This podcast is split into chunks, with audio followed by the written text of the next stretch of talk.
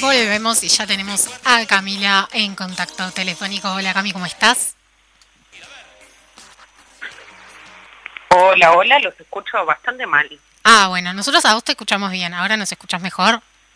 Sí, un poco mejor. Creo que ahí se escucha. Está, nos acercamos más al micro. Bien, bárbaro, por acá vos. Bien, también bien, esperando su llamada. Ah, bueno, ya llegó. Sí, porque yo, había pactado en producción eh, 12 y 20 más o menos, así que estamos cuatro minutos atrasados. Cami, ¿todo bien? Eh, vamos a arrancar eh, hablando de la ley forestal y toca preguntarte, ¿qué deberíamos saber más que nada del tema de deforestación en Uruguay antes de meternos en los cambios más recientes y en las repercusiones y discusiones que se han hablado? ¿Qué introducción le podrías hacer sobre el tema, sobre todo a la gente que no está tan interiorizada? Bien, bueno, si, escuché bien, creo que, que algunos elementos para tener en cuenta, para comprender un poco qué representan estos avances o, retrocesos en, la normativa y en las regulaciones que tenemos en el país para la forestación, es importante saber como primer antecedente fuerte o, primer hito desde el Estado uruguayo promoviendo esta actividad que es la ley forestal del año 87. Es decir, la forestación es una actividad que ha venido ganando terreno ya hace más de, más de dos o tres décadas en el país y que, y que bueno, esta primera normativa ya establecía y sentaba algunas bases que, que también son importantes para entender lo que está pasando ahora. Esa normativa, por un lado, declara de interés nacional el desarrollo de la economía forestal y de generar políticas de cara a esa promoción de la actividad, y también establece eh, beneficios tributarios, excepciones y, y, como es, eh, te posibilita no tener que pagar, por ejemplo, los eh, impuestos sobre inmuebles o la contribución, a eh, algunas zonas del país que se consideran de prioridad forestal. Eso quiere decir que son suelos que no se consideraban prioritarios para otros usos agropecuarios y por ende, para fomentar ese aprovechamiento eh, a través de la actividad forestal, se concedían algunas excepciones para justamente hacer que las inversiones se muevan hacia ese lado, tanto las nacionales como las extranjeras. Este fue un primer precedente, pero que después se empezó a intensificar mucho más. Ya a partir de, la llegada de, empresas multinacionales grandes, más cerca de los años 2000, como lo fue UPM y como hoy en día tenemos Montes del Plata también, como empresas fuertes, eh, la forestación ha sido uno de los grandes actores que, que han reestructurado el agro uruguayo y la economía en el agro uruguayo. Y esto justamente es indisociable de el rol de estas empresas multinacionales, que me parece que es importante tenerlo en cuenta, y también de inversores extranjeros en nuestra economía y en la compra de tierra y el arrendamiento de tierra. Y está bueno también saber que, además de estas empresas grandes forestales extranjeras, se involucran sí en la prestación de servicios actores de, nuestro país y bueno, también habrá involucrados extranjeros, pero tampoco está bueno pintar que únicamente son estas multinacionales, pero sí son el actor de mayor peso en toda esta ecuación. Y después algo que está bueno tener en cuenta es que tanto la agricultura como la ganadería emplean más gente en el Uruguay que la forestación, que ese es otro mito que a veces anda en la vuelta, y en realidad la forestación son ciclos muy largos porque los árboles están años entre la plantación y la cosecha final y son bastante puntuales los momentos en los que se requiere una mano de obra de, más personas. Entonces, me parece que como introducción general está bueno saber eso, esa ley forestal que ya tuvimos a fines de los 80 y cómo ya sentó bases en las que algunas tierras en el Uruguay se suponía que tenían que ser aprovechadas para la forestación, pero tampoco se excluían otras. Bien, ¿y qué cambios traía esta, esta ley que fue vetada? Bien, la ley que fue vetada planteaba varios elementos más que interesantes para regular y, controlar la actividad forestal como no, como no se venía haciendo y bueno, como parece que tampoco se, se va a hacer, al menos en un, en un corto plazo. Que, se presentó en diputados lo que apuntaba era modificar la ley forestal que ya teníamos, atendiendo justamente a la cantidad de plantaciones que, Uruguay tiene fuera de estos suelos de prioridad forestal, o sea, sobre suelos que perfectamente podrían estar siendo aprovechados para otros usos que generan más valor y que además sirven para la producción de alimentos, y eh, atendiendo también al aumento general de la superficie forestada, que después nos meteremos más en el tema, pero que cambia radicalmente las condiciones del ambiente en el que, en el que se desarrolla la producción y en el que también viven muchas personas. Pero esta ley eh, lo, que, lo que apuntaba era a restringir que un máximo del 10% de, de, la superficie explotada del país eh, pudiese ser forestada y no más allá de eso. Es decir, que suponía generar un tope al crecimiento futuro de la forestación, en realidad dejaba un margen que para los empresarios dedicados a este rubro es bastante chico. Es decir, eh, en Uruguay tenemos 16 millones de, hectáreas explotadas hoy en día, si no me equivoco la forestación ya va por encima del millón de hectáreas, representaba unas 500.000 hectáreas que podían seguir creciendo. Obviamente esto era bastante a contrapulso de los intereses de estas grandes empresas. Y, a través del veto, y bueno, y, metiendo ya el, decreto que sale del Poder Ejecutivo como contrapropuesta, o no sé cómo llamarle, pero sí, como una propuesta que, se, se sobrepone a, la ley, que era mucho más ambiciosa en materia de regulaciones, este decreto no topea el crecimiento y no establece eh, límites tan claros y resulta bastante más laxo en varios sentidos. Por un lado, eh, genera un registro para plantaciones de entre 40 y 100 hectáreas. Esto para contextualizar las implicancias que tiene en los estudios de impacto ambiental, es decir, cuando uno quiere eh, arrancar con un emprendimiento agropecuario, hay algunas actividades que requieren un estudio de impacto ambiental para obtener una autorización ambiental para llevar adelante esa actividad. Las plantaciones forestales de más de 100 hectáreas ya contaban con la exigencia de ese estudio de impacto ambiental, pero las menores a 99 hectáreas no. Entonces, este registro viene a plantear como una solución a ese vacío, ya que muchos estaban forestando de a menos de 99 hectáreas para zafar a esta evaluación de impacto ambiental. Pero este registro, que, inicialmente puede sonar como algo positivo, no es que requiera ningún tipo de evaluación ambiental en profundidad, sí requiere la obtención de algunos datos en este registro, pero no es claro en qué limitaciones va a haber eh, o qué evaluación ambiental exhaustiva va a haber para definir si esas plantaciones se hacen o no. Otro elemento que tiene el decreto que flexibiliza el avance de, la forestación es que plantea una cantidad mayor de hectáreas que pueden ser eh, utilizadas más allá de no ser de prioridad forestal. Es decir, hasta un 50% del área que se plante puede no ser de prioridad forestal en esas plantaciones. Y otro aspecto que a mí me parece bastante arbitrario y que está bueno mencionar es que se establecen algunas distancias mínimas que tiene que haber entre plantaciones forestales y cursos de agua, montes nativos, humedales y otras partes del territorio que tienen un servicio ecosistémico, o sea, cumplen un rol muy importante en el ciclo del agua y en definitiva no solo para las especies eh, de fauna y flora que viven ahí, sino también para los seres humanos que nos vemos repercutidos porque eso funcione bien, eh, y establecen límites de, cercanía de 20 metros y 10 metros para algunos de estos, de estos elementos o de estas partes del territorio. En realidad es algo que eh, no tiene un fundamento claro de, de en dónde se para y tampoco es una distancia que asegure o al menos a mí si me apuran, yo diría que esa distancia no llega a asegurar que no se comprometa la calidad ambiental de los cursos de agua, la calidad ambiental del monte nativo y de los humedales al menos, que son además partes del territorio que tienen funciones importantes. Los humedales, por ejemplo, si afectan su funcionamiento, probablemente tengamos más inundaciones eh, o, o el agua tenga menos capacidad de depurarse naturalmente. Y bueno, y después lo otro que hace es flexibilizar cuáles son estos suelos de prioridad forestal que ya existían por ley, pero eh, plantea unas definiciones que no me quiero seguir extendiendo, pues supongo que, tendrán otras cosas para, para preguntar, pero, pero esos suelos de prioridad forestal, al cambiar su definición, eh, por un lado consolida todo lo que ya fue forestado, aunque no fuera de prioridad forestal, va a quedar en esa categoría por el hecho de ya estar eh, forestado, y además se, va a utilizar un criterio de suelos para definir cuáles suelos son de prioridad forestal, que es extranjero y que hoy en día no tenemos una cartografía a nivel nacional con detalle que nos permita evaluar eso.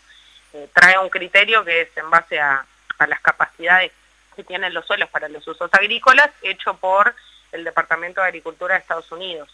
Entonces, en realidad, más allá de que algunas de esas clasificaciones internacionales que pueden ser utilizadas, no tenemos los elementos acá hoy para poder evaluar eso de manera acertada. Y, bueno, el veto presidencial fue sobre todo en base a, no cambiar las reglas del juego, refiriéndose a las empresas multinacionales que firmaron contratos cuando la normativa era diferente a la que se presentaría ahora. Entonces, creo que evidentemente entendernos soberanos en esta materia es una expresión de deseo en este contexto, viendo cómo, cómo se ha desenvuelto esta toma de decisiones, ¿no?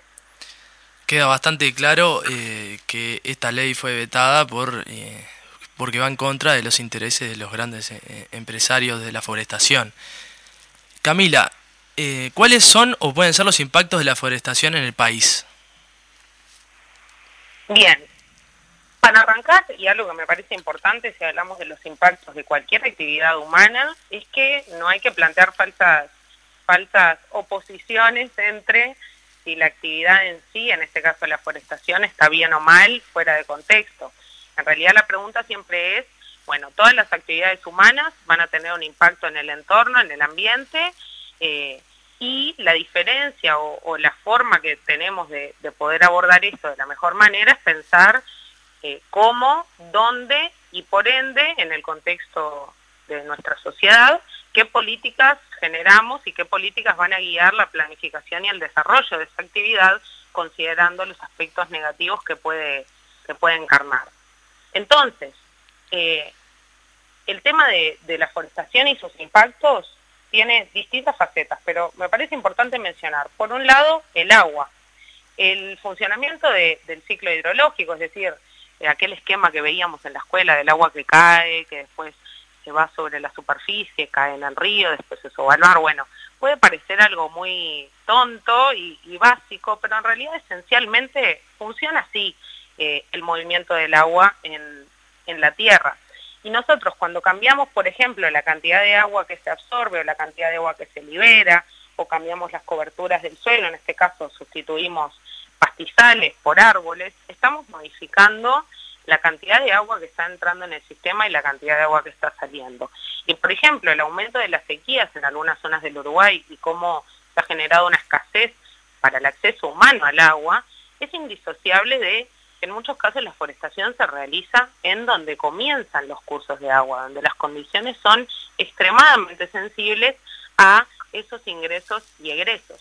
Además es importante también comentar de manera tremendamente general que los eucaliptos son especies que están adaptadas a condiciones de aridez, son especies que sobreviven muy bien en lugares como Australia, donde el agua es mucho más escasa que acá, y son árboles que toman agua por debajo de la superficie bastante en profundidad. Entonces están tomando agua de lo que llamamos la napa freática, que es una reserva que hay por debajo del suelo, eh, de agua que muchas veces contribuye a recargar los cursos de agua cuando hay una sequía. Funciona como para que los eventos de sequía y de inundación no sean tan extremos. Todo ese equilibrio dinámico que, se genera en relación al agua es algo que al cambiar eh, territorios que pueden haber tenido pastizal o monte o, eh, vegetación arbustiva u otras coberturas y pasar a tener árboles y solo árboles, modifica eso tremendamente. Por otro lado, también al sustituir ecosistemas y a simplificar el ambiente, porque la forestación es un monocultivo, son muchos, muchos, muchos eucaliptos plantados o muchos, muchos, muchos pinos plantados, eh,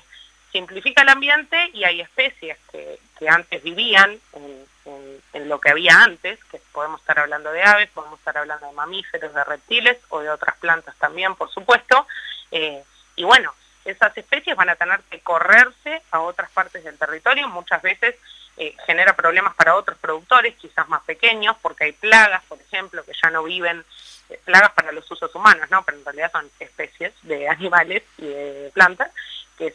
tienen que correrse y terminan yéndose eh, a otras partes y tener que invadir, en definitiva, otras partes del territorio donde inicialmente no, no estaban. Entonces, en realidad habría que tener una visión desde el ordenamiento territorial de esta actividad para que tenga los menores impactos posibles, pensar en cuánto podemos forestar a nivel de cuenca, en qué partes de la cuenca eh, deberíamos forestar y en qué partes no.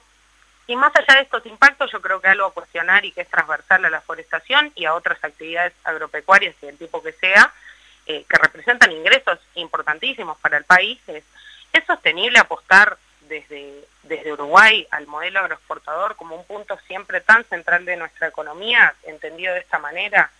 Porque cualquier análisis de avances y retrocesos que hagamos en la normativa va a estar atravesado por esto, que es que en realidad siempre estamos eh, en realidad promoviendo distintas actividades en función de eh, intereses o de demandas del mercado extranjero. Obviamente es algo complejo de pensar, pero en la medida que sigamos sujetos tan linealmente a ese tipo de demandas, van a pasar estas cosas. Vamos a tener crecimientos un poco forzosos y donde nuestros estados quedan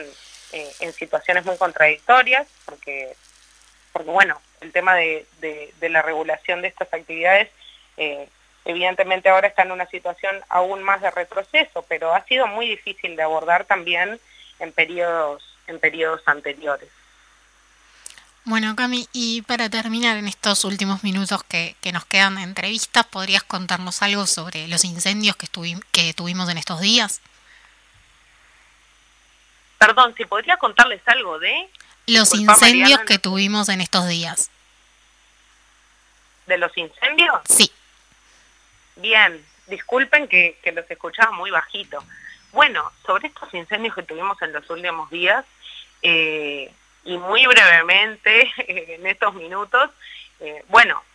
veníamos de un escenario en estas últimas semanas o meses de poca agua en la vuelta, o como le podemos llamar de manera más elegante, déficit hídrico, pero en definitiva poca o nada de lluvia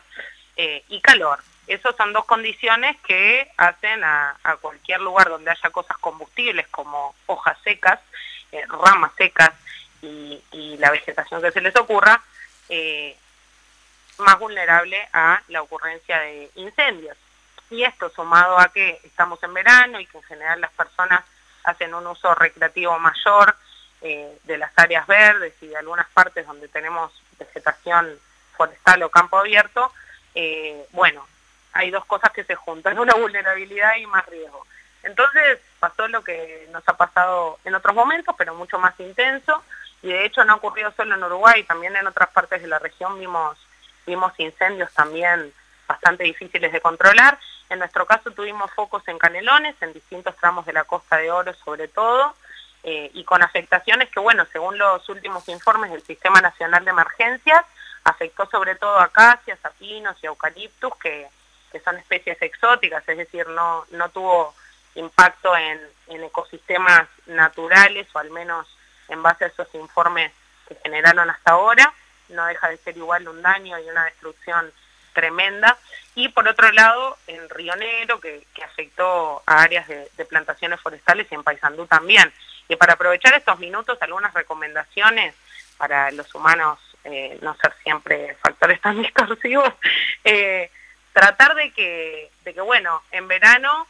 no, no prender no prender fuego en lugares que, que sean demasiado riesgosos, si tienen mucha vegetación, está todo muy seco y si no ha llovido en el último tiempo. Esto también incluye el uso de la pirotecnia y, y, también incluye, bueno, el tirar colillas, otras cosas encendidas que pueden parecer muy pequeñas, pero que, pero que son potenciales problemas grandes. Y lo otro es que cuando hagamos un fogón, un fuego, tratar de limpiar el, el, material que pueda ser, eh, que pueda prenderse fuego en, la vuelta, 5 metros sería lo ideal, pero bueno, eh, se pueden usar rocas también para separar y para aislar o tratar de aislar la parte del fuego del resto de, del lugar donde estén y antes de irse a dormir o antes de irse del fuego, apagarlo bien con agua o tierra y chequear que efectivamente esté extinguido. Impecable, Camila, eh, toda la información sobre la ley forestal y, de Yapa, eh, un informe sobre los incendios y recomendaciones para este verano sobre todo. Muchas gracias, Cami. Gracias, Cami. Bueno, muchas gracias. Chao. Pasó la palabra de Camila Fernández, geógrafa, eh, egresada de la, Facultad de Ciencias, hablando sobre, más que nada, sobre la ley forestal y sobre cómo atacaba o ataca, bueno, ahora ya no más, eh, a los eh, grandes empresarios de, la forestación. Sí, bueno, también en eso entran muchísimos legisladores, ¿no? Ahí la página Parlamento Out of Context, que la pueden encontrar en Twitter y en YouTube, hizo un compilado de legisladores en la sesión de la Asamblea General, teniendo que pedir que se le vote la palabra por estar involucrados, ya sea ser dueño de empresas forestales o ser dueños de campos que se usan para forestación. Así que más que representar solo los intereses de los empresarios, también sus propios intereses y legislan para ellos y no para la gente, que es lo que deberían hacer. Pasa que eh, la mayoría mayoría son empresarios también, así que son van ligados uno de la mano. Claro. Tanda musical y venimos con el bloque de cierre con lo que tiene que ver con lugares recomendables para veranear. Nosotros no, lo hacemos desde acá. Lo hacemos desde acá.